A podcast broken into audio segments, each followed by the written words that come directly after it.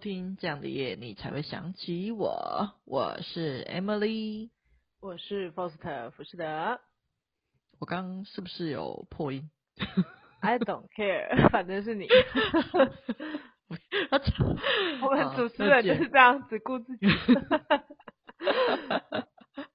好，这都不重，不是重点，就是我们节目一开始要首先来感谢一下我们的干妈萱萱哦，她赞助了我们的频道，Yes，真是太感动了，谢谢你的赞助，感谢，感谢干妈，没错，感谢干妈，太感谢你了。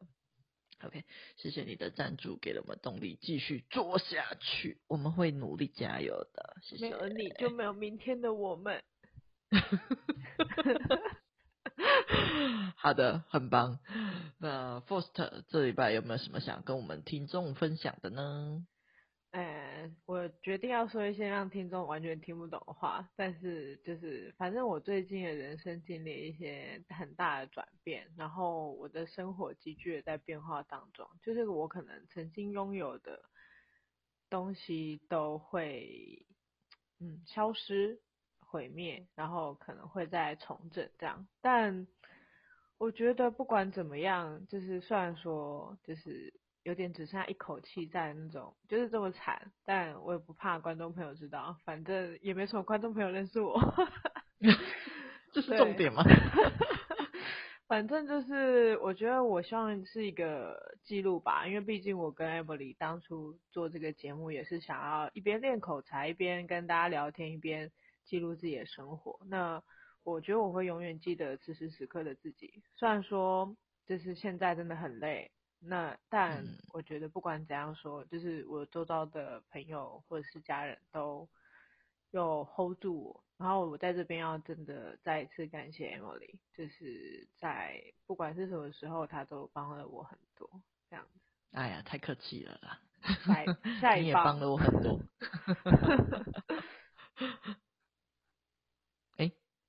下一棒哦，我我刚刚没有听到这一句。OK，好，换我，那我就来讲一点轻松的好了。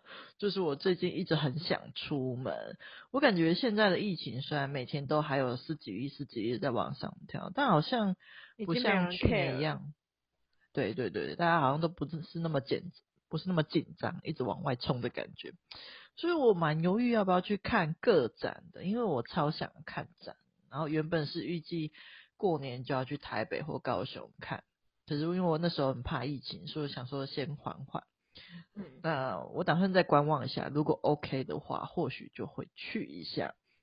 因为过年都没有出门，感觉有点闷呐、啊。我过年都待在家看漫画，然后再补一些之前比较旧的漫画进度，像是《华丽的挑战》或是《花牌情缘》等等。这个花牌情缘好像快完结了，我打算等它完结再一次追。如果听众们就是也在闹书荒的话，我蛮推荐这两部的，我觉得蛮好看。然后比较新的话，我蛮想要去追那个《咒术回战》的。如果我没有出门的话，可能下面几集就会听到我分享我看完漫画的感想了。哇哦！突然想到，就是 Emily 分享了这么多，就是他看的东西。我突然想到，我最近在这种要死不活的时候，还看了一部剧，叫《金鱼期》。哦。我觉得大家应该很多人有看。金鱼，金鱼期，金鱼期，期是那个金鱼吗？对，金鱼的金鱼，妻子的妻。哦，我以为是金鱼的那个。那个鳍，你知道我在讲那个鳍？我知道，我知道你误会了，因为你刚说金鱼鳍，然后我想说，嗯，我，不是，在哈喽，金鱼期，对，我觉得 挺好看的，就是推推荐观众朋友去看。我没有植入 okay. 可是完全听不从他的名字听不出来，他他到底在演什么？他是爱情故事吗？还是什么感人的故事？穿插了很多个情侣跟夫妻，就是他算是有一些是已婚的。夫妻，然后有一些是单身的，oh. 但是他们是穿插的，然后有一些出轨的，然后有一些是 爱恨情仇的。Oh. 但我觉得他故事的编排都挺不错的，然后不算是真的很黑暗就是算是一些，我觉得出轨不算是一个很黑暗的议题啦，它就是人生当中有可能会发生的一一项事情而已，就是了解，有夫妇的世界那么精彩吗？夫妇的世界是很黑暗好吗？然后那个很黑暗，是不 是？那个就是那个也是很黑暗的出轨。我觉得那个好精彩啊。哦，因为那个金鱼期它比较偏向是意外的出轨，它不是就是、哦、意外出轨还有意外，我好好奇它是怎样意外？是会有一些意外，但是他就是呃不知道，我比较喜欢他主要的那个故事线吧，就是嗯。呃，一对美法夫妻的那个，然后丈夫他是我不知道丈夫他比较自卑吧，他就一直觉得老婆就是在结婚前其实是一个光鲜亮丽、比他优秀很多的女生，然后他们两个一起经营发廊，就是美法的那个发廊，嗯、然后 maybe 是觉得说女那个女生优秀他太多，所以那个女生后来她的手没办法再拿剪刀，然后。退居幕后之后，他就就是那种自卑的心理，就是压过他，想要就是比他强，比他厉害啊，拿到店铺的主导权什么的。对，哦，对，反正我觉得是挺精彩的，我蛮喜欢那个老婆的故事。老婆最后跟那个金鱼店的老板外遇. 是先生先外遇的啦，所以哦，天哪！这真是一部精彩的戏剧。你你心里一定觉得这部剧很混乱吧？是有一点，可是跟夫妇的世界比起来，我觉得好像还可以。哦，夫妇的世界真的太黑暗了。我不喜欢看太黑暗的，我觉得心很累。我觉得超精彩。你觉得超精彩吗？对啊，我当时是在朋友家看，然后就看了一眼就觉得哇，怎么可以这么反转？太强了！就可能日常生活已经够苦了，就看别人过比我们苦就耶。Oh. OK。不过我看完那个金鱼期，害我很想养金鱼，我忍住了。好，忍住，忍住。OK。OK，说到鱼，那我就要直接切入我们今天的重点了。我们今天就是要来聊双鱼座。嗨，双鱼座的朋友们，也是双鱼座的朋友们。原本我一直以为我身边没有认识什么双鱼座的人，然后要聊之前我一直很蛮担心的。但就是一跟我朋友的身边聊完之后，我才发现，哎，原来这个也是，那个也是，而且我竟然还有一个双鱼座的表弟。表弟，我对不起你。我太夸张，我表弟，我真的不知道他是双鱼座。嗯，这次双鱼月份快到了，我我不会忘记我表弟的生日。OK，他一定会忘记的。啊，我不会，别吵。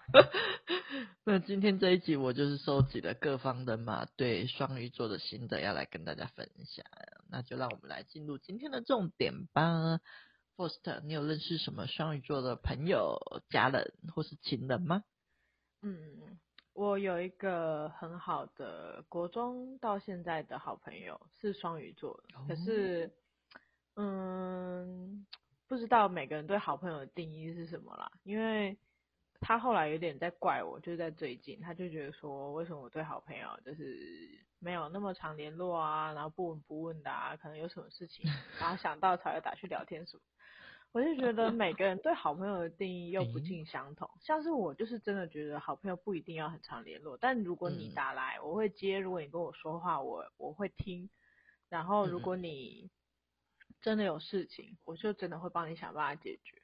但我不一定会花很多时间陪你玩什么之类的，因为我自己的事情就已经够多了，我不会花太多的心力在这么多事情上面。但嗯。双鱼座的朋友可能就是比较，嗯，情怀主义嘛，就会觉得说，为什么你没有陪我？为什么？为什么？怎样？怎样？巴拉巴拉的。Oh, 那我真的是头上有很多乌鸦飞过去，这是一个在抱怨自己双鱼座朋友的特辑。然后，你让我，嗯、你让我让你怎样？你让我想到我表妹，她有一个双鱼座的朋友，她有跟我分享说，她那个双鱼座的朋友，她每天晚上都要打 FaceTime 给她，跟她聊天，就是 every day。Oh my god！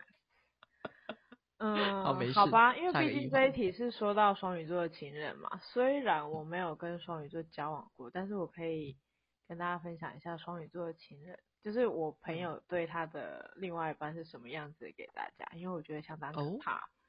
就是像 刚刚，对，我觉得好可怕，我觉得敬谢不明，就 是像刚刚 Emily 有跟大家分享的，就是说双鱼座就连对朋友而已，就是对用 face 太傻了。那我听我的那个双鱼座朋友对他的情人真的是可怕到一个不行，他就是我觉得我那个双鱼座朋友听到这一集会想想尽办法掐死我。每一个星座特辑就有一个星座的朋友在掐你，反正他就是一下班，不管他的另外一半有没有下班，他一定要他另外一半打给他。好，对，就是就算他另外一半加班，他也要他另外一半打给他。Oh my god！然后他们两个可能就各自分开回自己的家。然后也要一直传讯息啊，或者是固定打电话，如果没有做到，就会怎样怎样又怎样。我就啊，哇，我的天呐，我用听了就好累哦。然后他就说他会规定他另外一半，就是每天下班都要打电话给他，然后这个礼拜要报告下个礼拜的行程，这个月要报告下一个月的行程。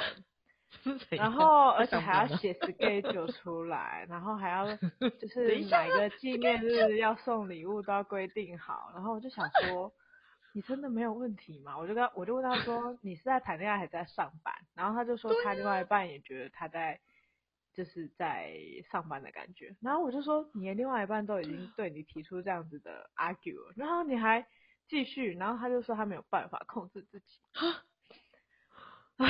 唉，我不知道这是不是特例啊，像双其他双鱼座的朋友会冒出来跟我说他是特例之类的。OK，像双鱼座的朋友出来站出来呀、啊，应该不是都这样的吧？跟我印象中的双鱼座有点不一样哎、欸。好，我们撇开可怕的双鱼座的情人，嘿嘿嘿嗯，还有正常的吧？也应应，大概会有吧。好，你继续，你继续。嗯，我我想想。我有认识的双鱼座都还蛮，嗯，都还蛮、嗯、不知道该用什么措辞，怎样比较不得罪人。因为你是想攻击他们吗？没有。嗯，他们的想法只能说是比较特立独行嘛，就是比较特别一点。嗯、而且他们常常领略不懂别人在想什么、欸，哎。然后我就会觉得，他们一直活在自己的世界里。嗯，嗯好，oh. 我先分享到这里，免得就是后续我们的频道双鱼座也陨落了。好，那我你刚好分享一些比较呃你觉得比较特别的案例，那我来分享一些我觉得蛮好的案例，因为在我就是这边收获到的资讯都是蛮好的欸。那像是我的话，我有回想一下，就是那些我刚发现是双鱼座的同学跟表弟们，我觉得我对他们的有一些共同印象，就是我觉得双鱼座人都蛮好的，他们给我的感觉都是蛮温暖，走那种暖男暖女的路线。当然这是朋友，这朋友的部分。双生，嗯，暖子穿什么东西？因为你了跟热分不清楚，我在不要吵。闭嘴！那像是我表弟，我有印象很深刻的就是那个，就是我有那个，诶、他的表姐，诶、欸，应该知道怎么讲，他的姐姐们，就是我的表妹，都会请他帮忙拿东西，然后叫他做什么，他就会做什么。然后我表弟丝毫没有任何怨言，让他剥虾就剥虾，然后拿包包就拿包包。那我觉得，天哪，在他姐姐心中，这个弟弟应该蛮暖的。吧，虽然说我觉得还有点好笑，到底为什么可以做到这个地步？然后就是我表弟来我家住的时候，也会就是出门买饮料，也顺便带一杯给我，我觉得蛮贴心的啊。就是我对双鱼座印象真的是蛮好，我觉得他们好像是蛮贴心的一群人，嗯，这种感觉。那除了就是我表弟跟我同学以外，就是我朋友还有认识一个双鱼座，然后他的绰号叫做正男。那这个是我帮他取的，正男呢？对对对，正男，因为我觉得他是一个怪怪的。我怎么这怪怪的？因为我觉得他是一个很正直的男生，哦，所以把他简称叫正男，不是什么怪怪的正男。好，那那个时候我还不知道他是双鱼座，直到这次我们要录音的时候，我问我朋友的时候才知道他是。那他有一些我觉得蛮可爱的特点，像是情感很丰富这一点，就是他收到朋友的卡片会哭啊，然后收到绘本也，哎、欸，那这 这很夸张吗？哎，没事。他收到绘本也会感动到哭，可是他不一定会在我朋友面前表现出来。然后像是那个有，有这么严重？那就是有一次，就是我朋友送那个正南一个，就是一个保平安的饰品，然后收下，当时当下收下的时候，他面无表情，看起来也没有特别开心，就说谢谢。那我朋友就想说，他是不是没有很喜欢？那回去之后，他就问他说，他的就是觉得这个饰品怎样？结果 正南说他感动到爆炸，开心到想要飞上天，他真的是这样陈述的哦，我会笑死。但是他假装冷静。对，他的形容词非常特别呢，他假装冷静，为了掩饰内心的澎湃，因为他觉得这样子比较酷。我觉得我听到这里，我觉得这也太可爱了吧！这是什么萌萌双语？那除此之外，我觉得那个双鱼的那个耐受度感觉也蛮高的，就是很有耐力。只要他决定要忍耐下去，就是真的耐得住。像是正南，他有玩一个游戏玩了好几年，那就是里面有一个宝物啊，就是只有在每个礼拜五的半夜，那个十二点十五分打得到，可是几率非常的低，他打了好几年都还不掉，可是他到现在哦，还是会准时，就是礼拜五的十二点十五分进去打 BOSS，即使他多么想睡，他也会撑下去。就算打完没有掉宝，也不会阻止他继续打下去。我觉得，我的天哪，到底为什么可以这么有耐力？我觉得他很疯狂。那除此之外，就是有一些游戏公会啊，就是有纷争的话，他也可以就花个整晚的时间在处理他们的纷争。我觉得是一个蛮和平的大师啊。那处理好几晚，他也都不会就是抱怨，就是不会不耐烦，就是很有耐心。那我觉得说，就是我听完之后，真的觉得正男是一个宝藏男孩啊！如果我早一点发现这这几点的话，我觉得他的绰号就会变成宝男了。宝男，幸好不是妈宝。不是不是不是不是这个宝，是宝藏的宝藏。嗯，对。那整体来说，我知道的身边的双鱼座，我觉得都蛮不错的，都很可爱。那你觉得双鱼座的性格是怎样啊？狗嘴里吐不出象牙的我，是不打算吐了是不是？好啦，我也是有一些觉得双鱼座有一些优点的啦。你不要讲的这么委屈，你是想把我们听众都吓跑是不是？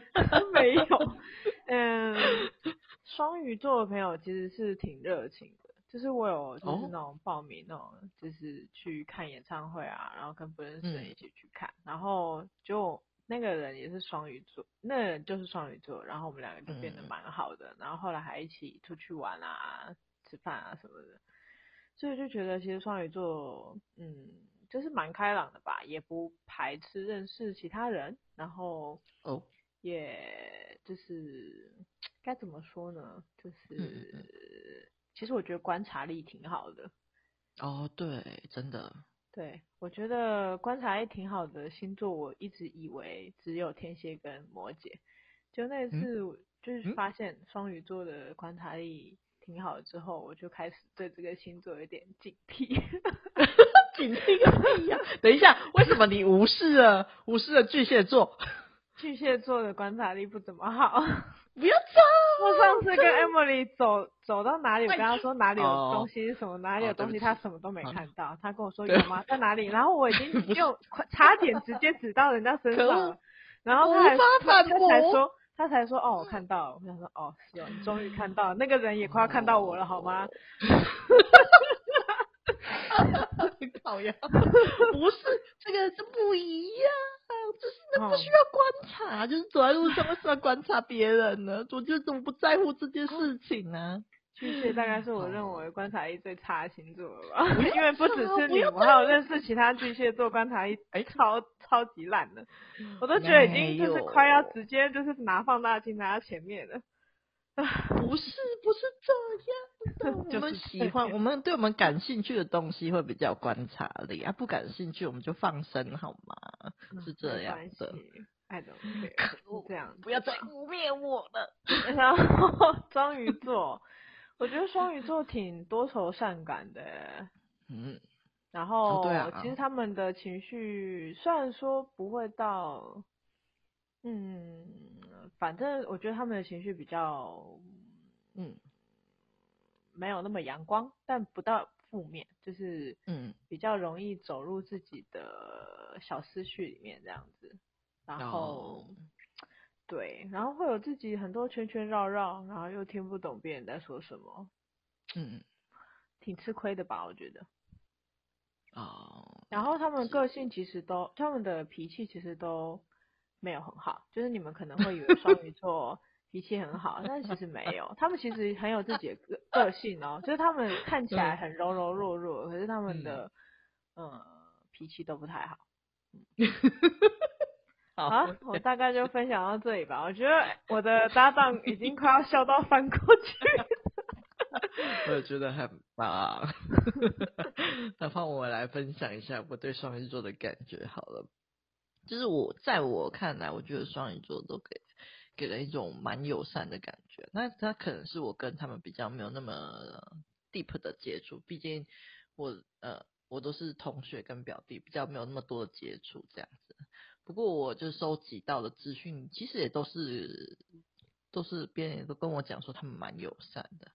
不过虽然说他们蛮友善，但感觉不太容易走进他们内心，可能会需要经过他那个双鱼一段时间观察，等他觉得你 OK 之后是个无害的人，才会对你敞开心胸。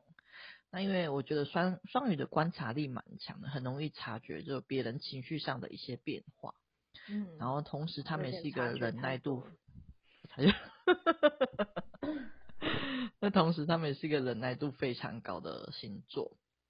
那很多人说那个双鱼会有双面的部分，我觉得双鱼的双跟那个双子的双重人格又不太一样。双鱼的双面比较像是在压抑自己内心真实的感受，可能是因为不想跟别人吵架，或是不想伤害别人，所以不喜欢也不会表现出来，比较像是这种双重的感觉。可是可能压抑过度累积到一个极限就会爆炸，让人很惊讶，说：“哎，原来他压抑了这么多。”所以就是希望双鱼宝宝们不要过度委屈自己啊！如果遇到不合理的事情的话，可以试着说出口，并没有想象中的那么可怕。因为你们太会隐藏了，所以如果不说，真的是很难让人家察觉到你们的委屈。那除此之外，我觉得双鱼还蛮感觉派的，有时候情绪会很浓烈，以至于那种表逻辑表达好像偏弱。那感觉太强烈的时候会蛮吓人的，可是厘清之后就会发现好像只是一时的情绪太满而已，有点像是那种情感的阀门突然坏掉被冲破，然后就有点吓到了。可是回归平静之后，就好像只是就发现只是其实只是一时的情绪太满而已，还是原来的双鱼。不过他们情感很丰富这一点，就是如果你跟他不是很好，或许可能看不太到这样。那这就是我观察收集后对双鱼座的感觉。如果双鱼座的听众们也欢迎跟我们分享一下，就是有没有什么地方是我们没有讲到的，也可以帮我们补充一下，让更多人认识你们哦。OK，那聊到双鱼，我觉得就不能不提到今年有一个很重要的星象是木星进双鱼。那木星有放大跟幸运的意涵，所以木星进双鱼，我觉得双鱼应该蛮有感的。加上双鱼的生日也快到了，那太阳也要进双鱼了，不知道双鱼宝宝们是不是都有感觉最近还不错呢？有的话可以留言跟我们分享一下哦。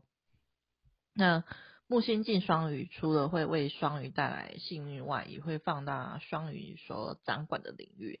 像是梦境啊、潜意识啊、身心灵、宗教、秘密等等，这些看不见的领域都会被木星给放大，因为双鱼座就是掌管着那种看不见的领域。那 Foster，你对木星双鱼有没有什么感觉啊？有感觉到什么地方被放大了吗？嗯，我没有什么太特别的感觉。OK，好，我其实是蛮有感的了。就是除了今年有木星有进双鱼，就是去年也有。那去年木星进双鱼的时间是五月十四到七月二十八。那我很印象很深刻，我记得我在五月之前，我一直觉得工作非常有压力，一直有种我快要做不下去的感觉。对，然后在五月后，我就终于受不了，然后就请了一个礼拜的特休去东部休假。那那时候刚好是就是靠近双鱼的前夕，双鱼就是有一种疗愈的感觉嘛。那就是休假回来后，我就有复活的感觉，然后也是刚好那时候跟新朋友聊天聊到声音的话题。回来后才有些灵感，觉得说好像可以做一些什么其他事情来舒缓压力。嗯、那那时候我就连接到我很喜欢听 podcast，所以六月的时候我就找 Forst 问他要不要一起做 podcast。然后问完 first，他很有效率的说 OK 后，我们六月马上就开始录了。没错，金星射手就是这么的爽快，超快速。然后开始做 podcast 后，我觉得状况整个就是好转了很多。那其实我的以我的个性，我通常想要做什么就会拖蛮久的。可是这么、哦、是这么快？怎样？没有，我还蛮意外的啊！真假？你很意外？我以为你很认同。没有，因为我觉得我拖更久。啊、真假有吗？你看我们两个都对对方很有很深的误解。对，到底为什么？因为这次可以这么快进行，就是有我觉得有一部分就是因为你的行动力啊。哦，对啊，因为我我会决定，我就会是 Emily 快一点，快一点，东西赶快弄到位之类的。没错，那我觉得木双鱼跟木双鱼有点关系，因为我一直在找方法疗愈自己。那我觉得做 Podcast 就是一种方式，虽然说它有一点压力，但更多的是为了就是。可以给我的生活注入活力的感觉，所以我真的觉得蛮好的。那除了去年的中间站呢，就是对啊，我觉得蛮休息的地方。嗯，你继续、嗯嗯。好，那除了去年的木星双鱼，我觉得今年木星星双鱼我也蛮有感的，因为稳定了好一阵子之后，今年二月过年前又开始发生了很多事情，太烦了，那我觉得有点焦虑。然后这次焦虑其实。我感到蛮意外的，因为原本都是一些我以为我不在意的事情，那事情发生之后，我才发现说，哎，原来我可能蛮介意的。不过蛮好的，就是我发现后马上就去处理了，所以这次的焦虑来得快，去得也快，就有点像是年前心理大扫除的感觉。嗯哼，那扫完后也刚好过年这样子。那不知道我们听众们是不是对木星双鱼有感呢？今年的木星双鱼要到五月才会走，所以如果听众们心里有什么不舒服的，我觉得都可以趁木星在双鱼的时候好好清理一下内心。我觉得应该会蛮有体悟的啦。我觉得，那今天的节目就到这边啦，嗯、希望大家都能够被疗愈到哦。希望每个双鱼座的朋友不要往心里去哦，否则还是很爱你们的哟。谢谢大家收听这样的夜，你才会想起我。我是 Faust 福士德。我是 Emily，记得订阅我们的 Podcast 频道，并给五星好评，并且对我们的频道喜欢的话，也可以到资讯栏，请我们喝咖啡赞助我们的频道哦。有好的留言或故事也可以分享给我们。下一次的主题就是你们的留言耶！谢谢，拜拜，拜。